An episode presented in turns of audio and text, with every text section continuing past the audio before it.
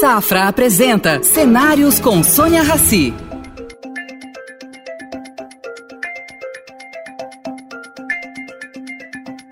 Bem-vindo, Alexandre, bem-vindo ao programa Cenários. É um prazer tê-lo aqui conosco. E obrigada por ter aceito o convite. Eu sei que faz um tempo que você não está falando, que você está mais assim. É, Focado no negócio, né? Aí à frente é uma responsabilidade grande, mas. é muito você, trabalho. Todo convite será sempre aceito, porque são décadas, não podemos falar quantas, né? Pode ser duas, três, de um relacionamento de muita amizade, vários momentos, sejam profissionais, sociais, você sempre é, a, sendo nossa madrinha. Então, prazer, fomos vizinhos né, durante um tempo de rua. Então, um prazer encontrar você aqui, Sônia. Muito obrigado pelo convite. Obrigada a você. Alexandre, vou justamente começar te perguntando: você ficou mais retraído esse tempo? É porque você ficou mais pessimista? Como é, o que, que você está vendo no Brasil e no mundo de diferente? Você resolveu se calar. Por quê? Vamos lá. É, primeiro, eu vou ser sincero com você, eu acho que houve uma certa, na pandemia, banalização é, do que é ser mentor, guru, é, pessoas que ali começaram a criar lives, podcasts e quererem serem influencers de investimento, ditar regras e e eu não acho que isso é um caminho legal, é, porque pode até influenciar as pessoas. Eu sou cobrado, inclusive, tá? Eu no Instagram, que é único canal de comunicação que eu tenho é, público, vou assim dizer, é, eu tenho uma legião, 212 mil followers. É um, é um número interessante.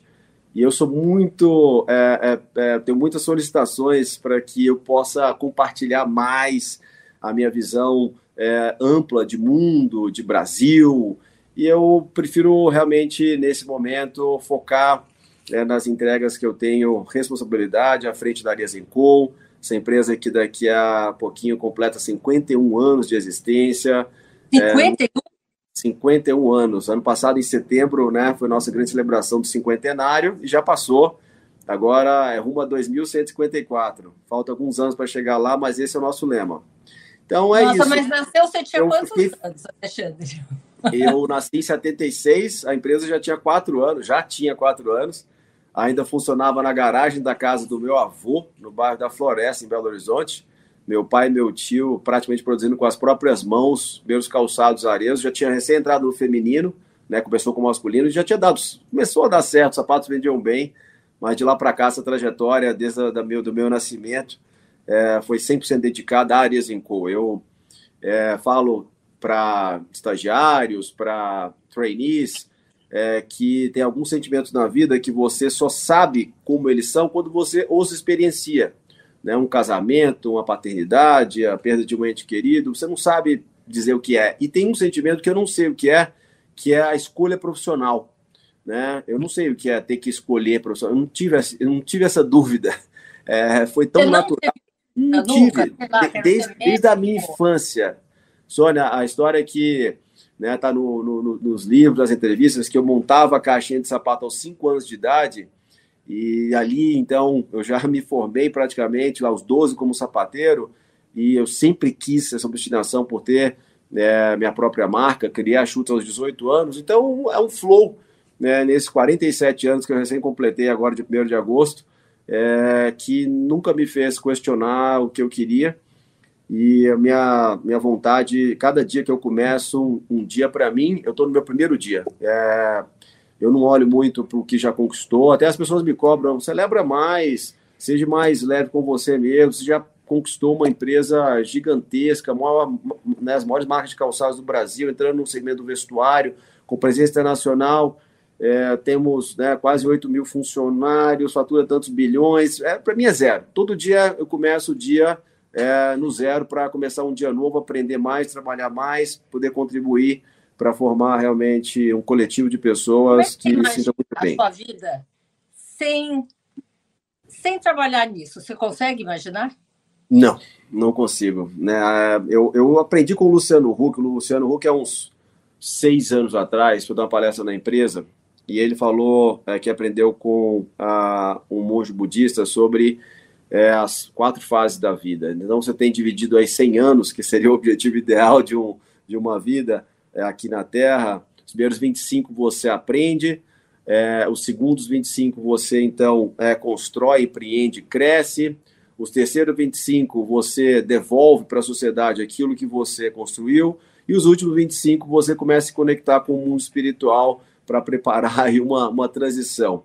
Então, puta, pensando nisso, eu estou chegando aos 50 em 2026.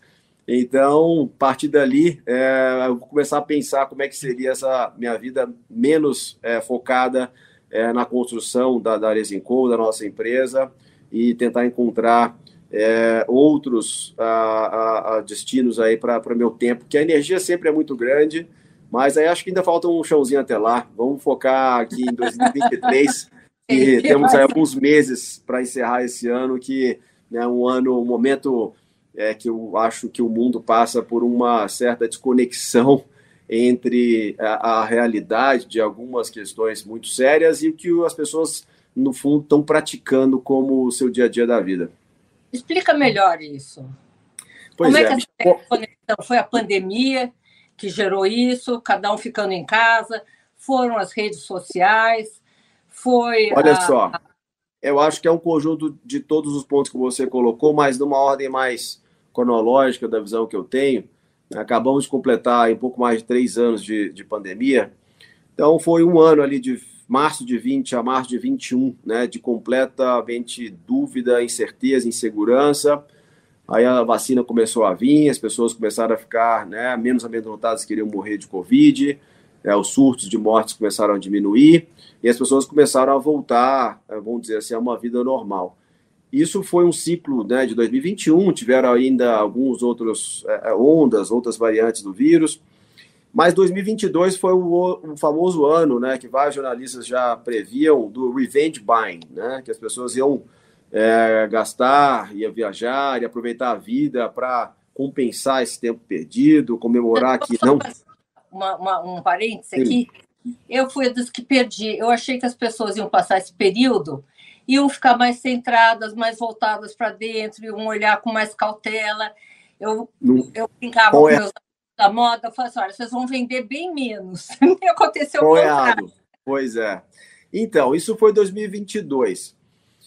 Aí iniciou 2023, né? É, em um momento em que, assim, a inflação global, eu acho que quando eu comecei a ver, eu lembro que eu mandei a primeira matéria em fevereiro de 2022 para o meu CFO, eu estava em Nova York, e eu vi uma matéria que a inflação americana estava prevista de 7,5% no ano. Eu falei, gente, é, é, esse povo aqui, ah, desde os anos 80, desde o Reagan, eles não conseguem entender o que é inflação de 2, 3%, não tem custo capital aqui. Como é que eles vão viver com 7,5%? Aí não foi 7,5%, foi quase 9%. E aí o, a diferença entre os juros e a inflação completamente ainda defasado e o consumo continuando, e o consumo continuando. E, e a gente esperando o slowdown, o slowdown, ele, ele não, até agora não aconteceu, mas de onde está vindo esse dinheiro? Eu estava conversando com alguns amigos aí que são do mercado financeiro e eles acham que é só uma questão de timing, porque é insustentável é, os juros. Eu estava vendo que o juro do mortgage, né, das hipotecas americanas, hoje está em 8%, 8% ao ano para uma uh, um imóvel de uma casa própria nos Estados Unidos é um custo assim absurdo. Então, eu acho que existe essa desconexão, não só pelas questões macroeconômicas globais, principalmente dos países que nunca tiveram é, o costume nas últimas uh, quatro, cinco décadas a conviver com a inflação, Falei dos Estados Unidos, mas a Inglaterra é um grande exemplo. É, questões é, muito sérias da guerra da Ucrânia, que assim, parece que eu estava do lado da Ucrânia agora em julho, é, parece que o mundo não acontece ali. Ah, você está uma hora de voo é, de Kiev, do centro mais tenso, milhares de mortes e as pessoas vivendo os balneários europeus como se não tivesse a guerra. Então, quando você coloca esses fatores externos é uma desaceleração da China, né, que é o grande comprador de commodities, o grande exportador de manufaturado do mundo. Então, acho que tem indicadores macro que eles não estão correspondendo à realidade ainda do consumo, né? Os hotéis é, de todas as classes, né? Dos mais simples aos mais luxuosos, lotados, voos caríssimos, né? Os custos de passagens aéreas estão na estratosfera e, e, e com fila de espera. Então, para mim, existe um descompasso entre é, questões mais amplas, é, é, macroeconômicas, é, geopolíticas e é, é, climáticas, né? O que aconteceu em Maui, para mim, assim, acho que foi pouco noticiado aqui no Brasil. Eu, eu, tenho vários amigos, nós temos uma empresa nos Estados Unidos e foi muito sério o que aconteceu em Maui, esse incêndio. E foi mesmo. Seríssimo, seríssimo. E realmente é, o global warming acontecendo e está aqui na nossa frente, né? Os impactos que isso vão gerar talvez em cinco anos, em dez anos, é, é muito pouco tempo, né? A gente vai estar aqui, se Deus quiser, firme. Então, acho que existe, Sônia, hoje é uma desconexão entre o que é, é, é, é a realidade que o mundo vive no consumo, nas viagens, né, festas, etc., e o que é, é realmente um cenário que talvez está se desenhando é, em um futuro é, próximo aí de um um certo breakdown. Então, a gente tem que se preparar para isso.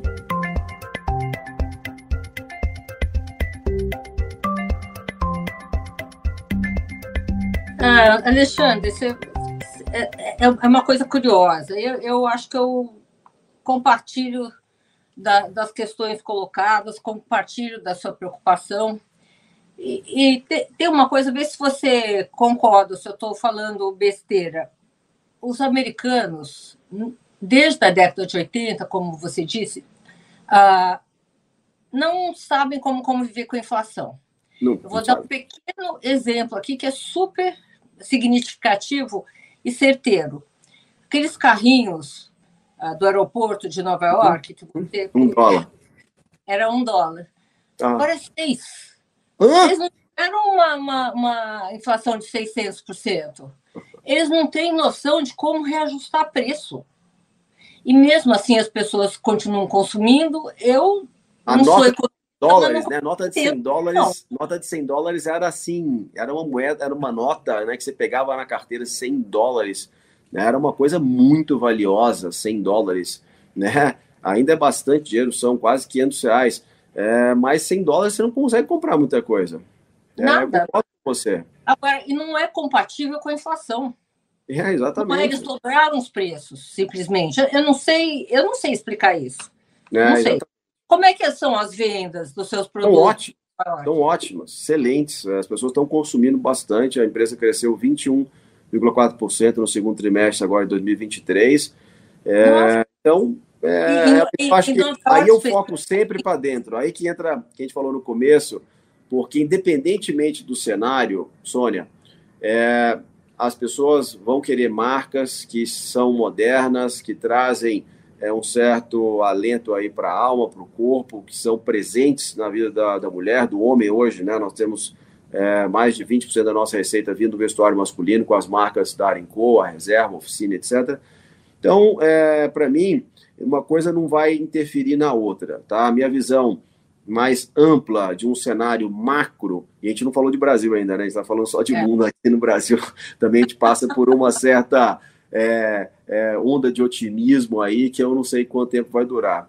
Entretanto, como eu estava te falando, é, a visão externa é uma coisa, porque eu sou um cidadão do mundo, eu tenho que olhar. Entretanto, minha visão como empresário e como líder né, de um coletivo é, é, tão grande é, é que, que, né, que eu tenho a oportunidade de liderar hoje, eu 8 olho para 8 né? mil funcionários, 1.050 lojas, é, quase 5,6 bilhões de receita acumulada dos últimos 12 meses, é, enfim, 9 bilhões de reais. Eu não gosto de falar muito desses números aí, não, que são muito grandes, tem que falar é, é, do, do, meu sapatinho, da minha bolsa, da minha camisa polo que eu tenho que vender todo dia.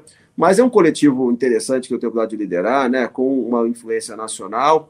Então, é, eu olho para dentro, sempre, independente do cenário. Quando você pega as crises mais agudas que nós passamos ultimamente, em 2008, aqui no Brasil, com o impeachment em 2015, a empresa sempre cresceu. Então, independente do cenário que vier, como é que, como é que você justifica isso? Como é, qual a razão de vocês passarem por essas crises. Pandemia, nós demoramos um trimestre sem crescimento, só um trimestre que eu não cresci na pandemia, só o segundo trimestre de 2020. No terceiro trimestre de 2020 eu estava voltando a crescer versus 2019. Olha, eu falo isso para os investidores, Sônia, falei isso no meu call de resultado que aconteceu é, na última sexta-feira, dia é, 11 de agosto, é a cultura da empresa. É a cultura implementada pelo meu pai, com a fundação da empresa nos anos 70, que nunca baixou a guarda, nunca a, a, deixou a, a pressão externa ser maior do que a sua capacidade de reinventar. Então, eu tenho, a gente tem um time hoje muito aguerrido. As pessoas são apaixonadas. É, tem umas pessoas que veem meu Instagram, essa semana eu tive vários lançamentos de coleção de Celim, que significa venda ao lojista, seja multimarca ou franquia, da estação de Alto Verão e Natal para esse ano 2023. E foram é, vários eventos, milhares de pessoas participando, é uma energia, uma comoção, as pessoas é, não entendem o que, que, acontece nesse universo Arezinco. Então a gente, dentro da empresa, tem uma vibração, sabe? Uma, uma, um certo espírito de é, insurgência que a gente sempre quer fazer melhor. Eu acho que essa é a grande causa, e aí depois se transforma em ações, é lógico, né? Criação de produto, canais digitais, é, atendimento na loja, suprimento, logística. Mas a essência de tudo é a cultura. Vocês cresceram em termos de mercado? Porque é o seguinte, vocês cresceram. E o mercado como um todo? Não, o mercado diminuiu, né? Nós hoje, em calçados é, da classe AB, nós temos em torno de 36% de mercado. No vestuário masculino, classe AB, quase 12%, tinha zero há, há três anos atrás. Então, hoje a gente tem uma, Quando a gente abriu o capital, isso já faz em 12 anos, a gente tinha menos de 20% de market share. Então, a gente realmente tem uma capacidade de crescer muito, muito, muito diferente do mercado. Mas que, que tipo de visão que você tem sobre o futuro, que uh, talvez outros concorrentes não tenham, que te, te fez crescer? Que visão que você tem que te fez crescer desse jeito?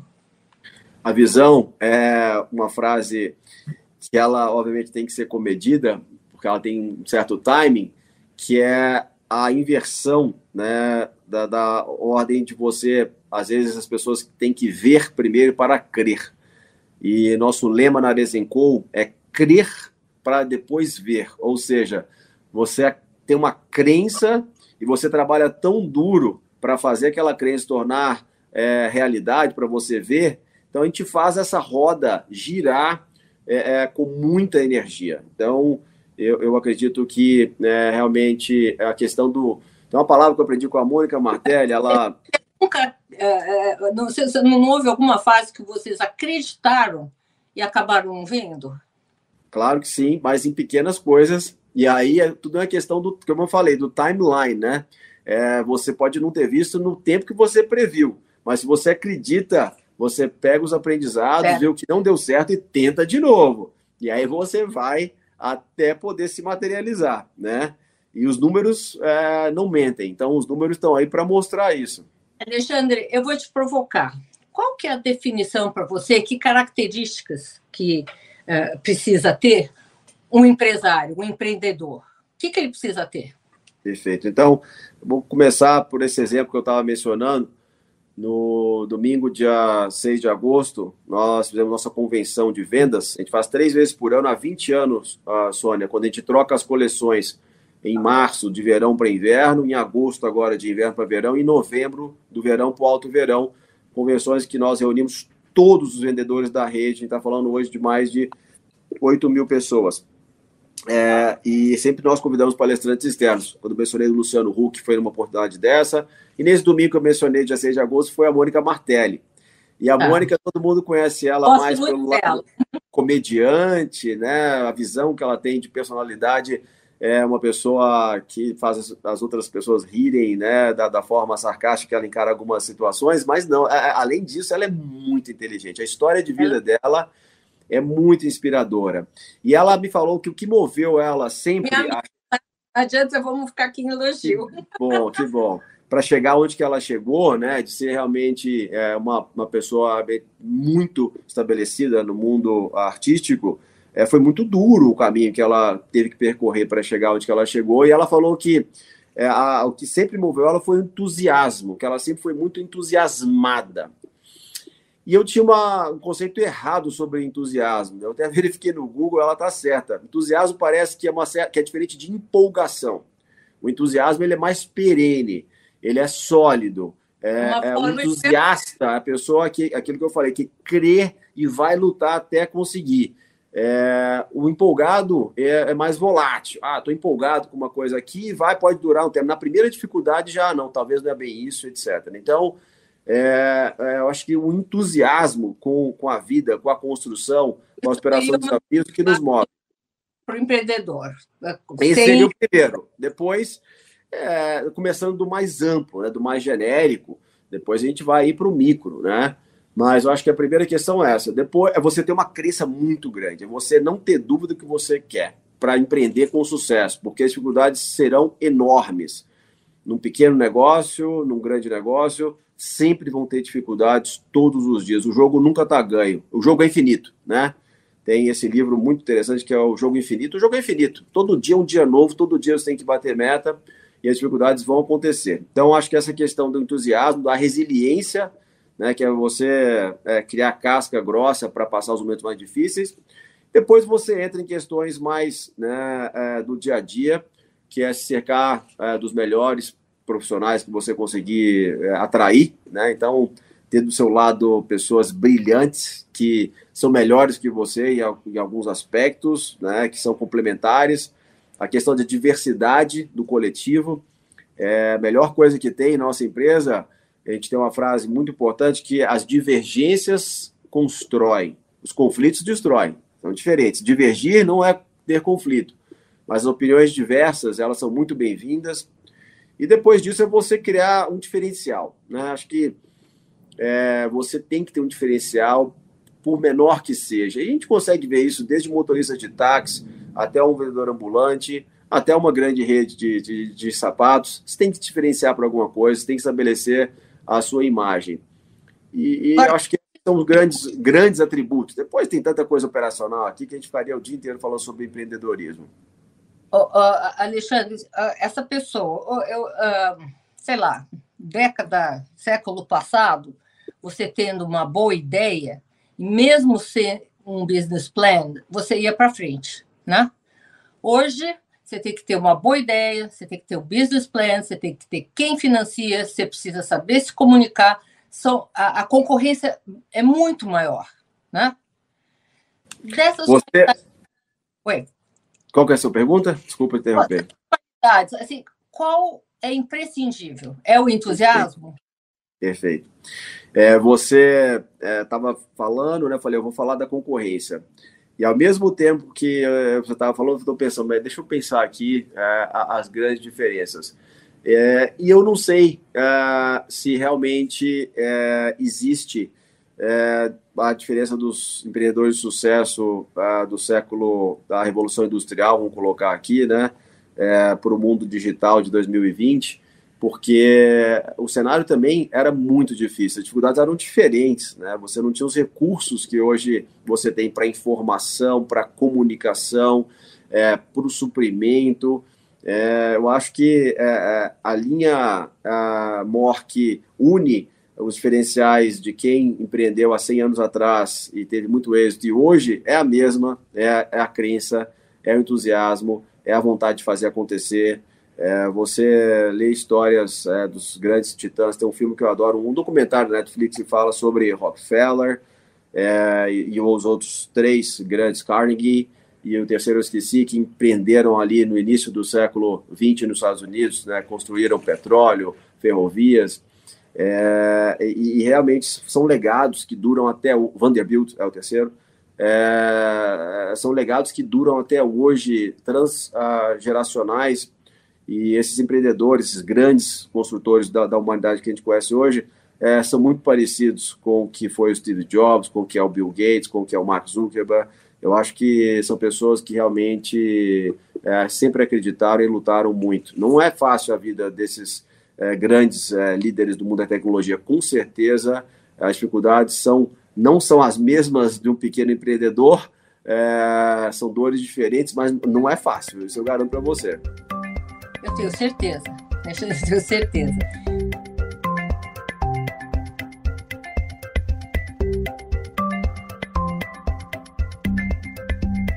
Tem um tema aqui que eu tô vendo a gente não abordou ainda especificamente.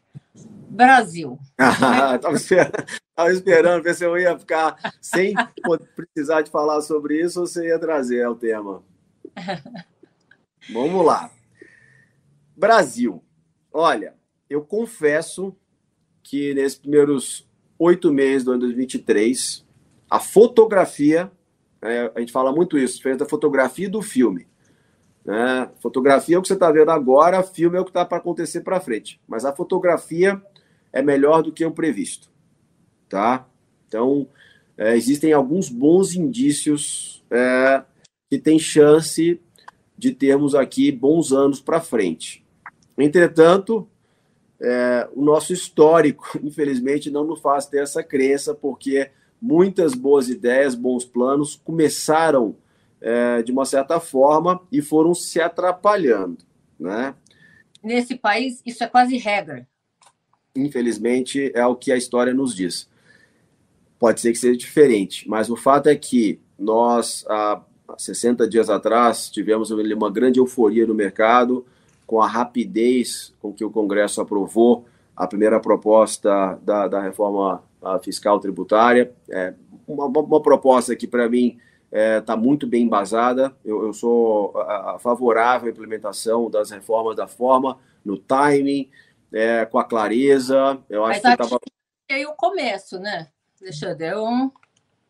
Exatamente, mas ainda já começou a ter ali alguma disputa, né? No Senado não foi tão rápido assim, e aí começa a ter questionamento, e aí o tempo passa, aí alguém vai querer interferir.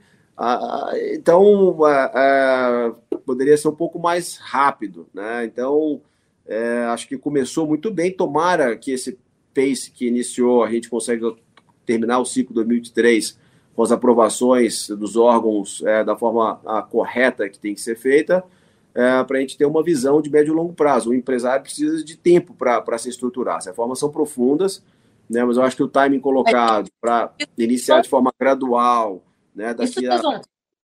Oi? Isso vocês vão ter. Na reforma explica isso, vocês vão ter. Exatamente, eu acho que está muito bem colocado. Eu acho que o, o timing é, para qualquer empresa se ajustar é, é correto, só não pode atrasar a, o que é a clareza da implementação né, oficial é, é, e depois querer que o empresariado se mova em dois, três anos. Né? O prazo colocado de cinco a seis anos para o início é, das trocas para efetivar a partir do final de 2029 é um bom timing, são seis, sete anos aí para as empresas mudarem né, as suas estruturas uh, fiscais tributárias. Mas então, falando só desse, desse início, né? A interferência, talvez, nas estatais comece a ser um pouco maior do que deveria. Né? Você começa a ter algumas questões de controle de preço de combustível, que não é muito bem o, o que é, é, é, é o mercado diz. É, eu acho que a autonomia do Banco Central foi muito boa nessa questão de deixar o timing certo para começar a reduzir a taxa de juros.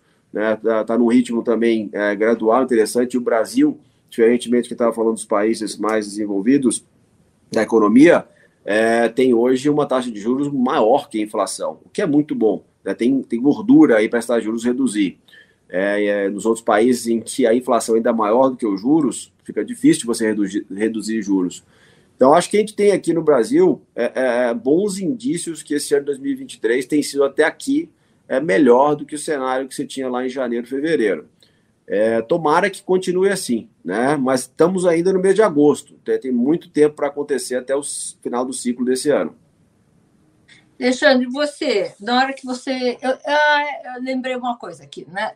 Na, no começo da pandemia, nós fizemos uma entrevista. Me lembrei você... muito hoje. e você me contou é, que você estava fazendo uh, planejamento para três, quatro meses, que era o que. Uhum. Uhum. Hoje, pós-pandemia, vocês voltaram a fazer planejamento para cinco anos? Ou o tempo é mais curto? Como é que vocês fazem isso? Não, a gente fez um planejamento já logo após, né, não vou falar após a pandemia, porque é, após a nossa recuperação nós conseguimos voltar às vendas, eu te falei, em, históricas é, já a partir de setembro de 2020. Então, ali nós já definimos um planejamento de ganho de mercado, de abertura de novas avenidas de crescimento através de aquisições. Fizemos boas aquisições que é, mudaram completamente o patamar é, de receitas e de resultados da, da, nossa empresa. Vocês se endividaram para tanto? Pra não, fazer...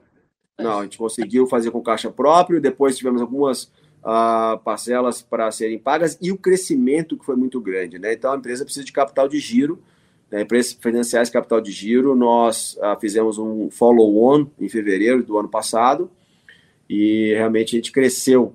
Né? É, do ano de 2019 para 2023 é 3,4 vezes o tamanho da empresa. Então, é outro patamar de empresa. Hoje, a empresa tem uma relação de dívida líquida versus EBITDA de 0,5 vezes, só que é, que é muito sadia. E a empresa, a partir do segundo semestre, não tem mais outras parcelas de aquisições que nós já pagamos todas. Mas a empresa gera muito caixa. Voltando aqui ao ponto, é, olhando para o futuro, eu hoje passo por um momento de, de análise. Uh, demos um tempo em aquisições, primeiro semestre, fizemos duas aquisições em janeiro e fevereiro, uh, no setor de calçados, que a gente não tinha feito ainda, importantes para complementar o nosso portfólio, para agregar expertise de talentos nós acreditamos uh, no calçado, uma empresa no Brasil, a primeira internacional. Estamos nesse momento de planejamento, justamente agora, entendendo possíveis outras avenidas de crescimento que a Resencom pode ter e um planejamento sim de mais médio e longo prazo. Acho que 2024, independentemente do cenário que a gente vai ter dos indicadores macroeconômicos, de juros, de inflação, a gente enxerga bem é, como é que o ano vai se comportar. Então a gente já está olhando para um ciclo é, é, mais focalizado aí nos próximos uh, três a cinco anos. Alexandre, uh, eu, eu, eu olhando, enfim, ouvindo você falar, me veio uma pergunta à cabeça. Vocês abriram capital em, em que ano? Fevereiro de 2011. 2011. Uh, o mercado, abrir capital, uh, quais vantagens e quais as desvantagens de você abrir capital? Porque o mercado exige, né? Perfeito, perfeito. É, desvantagem, eu te falo que é, é, é, é, tudo relativo, porque as vantagens são muito maiores, tá? tá.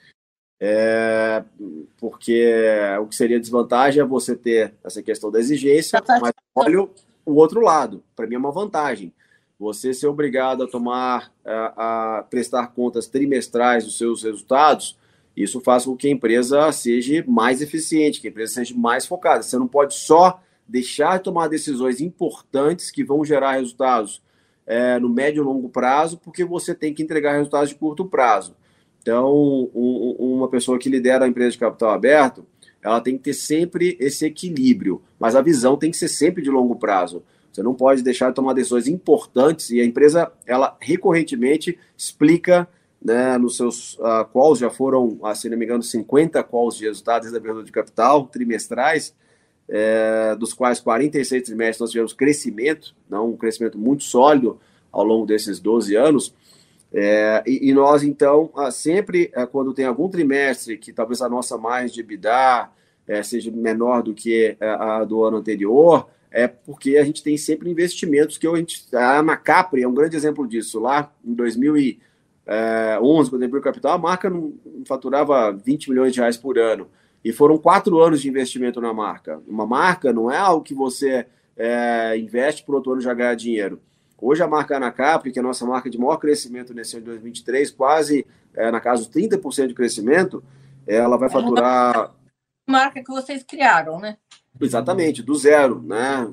A Arezo Co é fruto da união da Chutes, que eu fundei aos 18 anos, em 95, e da Arezo, que meu pai criou em 72. É, a partir dali, nós criamos novas marcas. As duas primeiras foram a Anacap, no segmento é, mais acessível, e a marca Alexandre Birman, no segmento mais uh, de luxo. E ambas de muito sucesso.